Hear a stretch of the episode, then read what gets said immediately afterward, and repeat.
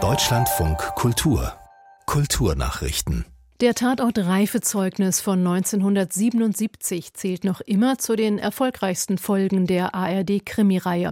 Es geht um die Affäre zwischen einem Lehrer und seiner Schülerin. Dazu gehören auch Nacktszenen mit Hauptdarstellerin Nastasia Kinski. Sie war damals 15. Nun will die Schauspielerin diese Szenen verbieten lassen. Die heute 63-Jährige beauftragte den Rechtsanwalt Christian Scherz damit, das durchzusetzen, berichtet der Spiegel. Der Jurist sagte dem Magazin, Nastasia Kinski sei damals faktisch ohne Begleitung am Set gewesen, als die Szenen gedreht wurden. Eine rechtswirksame Einwilligung als Minderjährige sei damit ausgeschlossen. Für die Tatortfolge war damals der Norddeutsche Rundfunk verantwortlich. Regie führte Wolfgang Petersen, der später internationale Kinoerfolge feierte, etwa mit dem Antikriegsfilm Das Boot. Während einer Talkrunde am Rande der Berlinale haben mehrere Menschen den Auftritt der früheren US-Außenministerin Hillary Clinton gestört. Sie warfen der 76-Jährigen unter anderem Kriegsverbrechen vor und forderten einen Waffenstillstand im Nahen Osten. Die ehemalige First Lady trat im Rahmen der Initiative Cinema for Peace auf. Am Ende der Veranstaltung sagte sie, sie verstehe die starken Emotionen, die viele Menschen derzeit hätten, doch man löse keine Probleme durch Geschrei. Während des Gesprächs ging es um mehrere politische Themen, neben dem Nahen Osten auch um den Tod des russischen Oppositionellen Nawalny und den Krieg in der Ukraine. Cinema for Peace unterstützt filmische Arbeiten, die die Menschenrechte und humanitäre Werte hervorheben.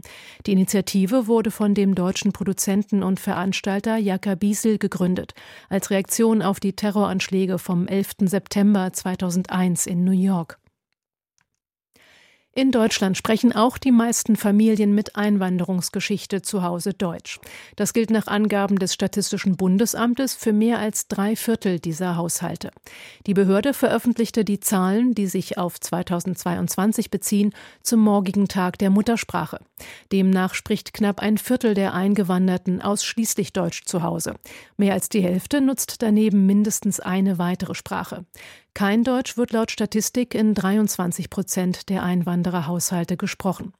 Nach der Definition der Statistiker haben Menschen eine Einwanderungsgeschichte, wenn sie selbst oder beide Elternteile seit dem Jahr 1950 nach Deutschland einwanderten. Das sind rund 20,2 Millionen Menschen. Ein Pilotprojekt der Ostthüringer Zeitung zum Umstieg von der gedruckten Ausgabe auf digitale Produkte hat das Blatt viele Abonnements gekostet. Fast 45 Prozent der insgesamt etwa 300 Abos seien gekündigt worden, erklärte die Funke Mediengruppe Thüringen. Weitere 100 Kunden und Kundinnen nutzten die Möglichkeit, die Zeitung täglich erst gegen Mittag per Post zu erhalten. Seit Mai beliefert Funke Medien Haushalte im Landkreis Greiz nicht mehr mit der Tagesausgabe der Ostthüringer Zeitung. Nach Unternehmensangaben wegen gestiegener Kosten für Papier, Produktion und Zustellung.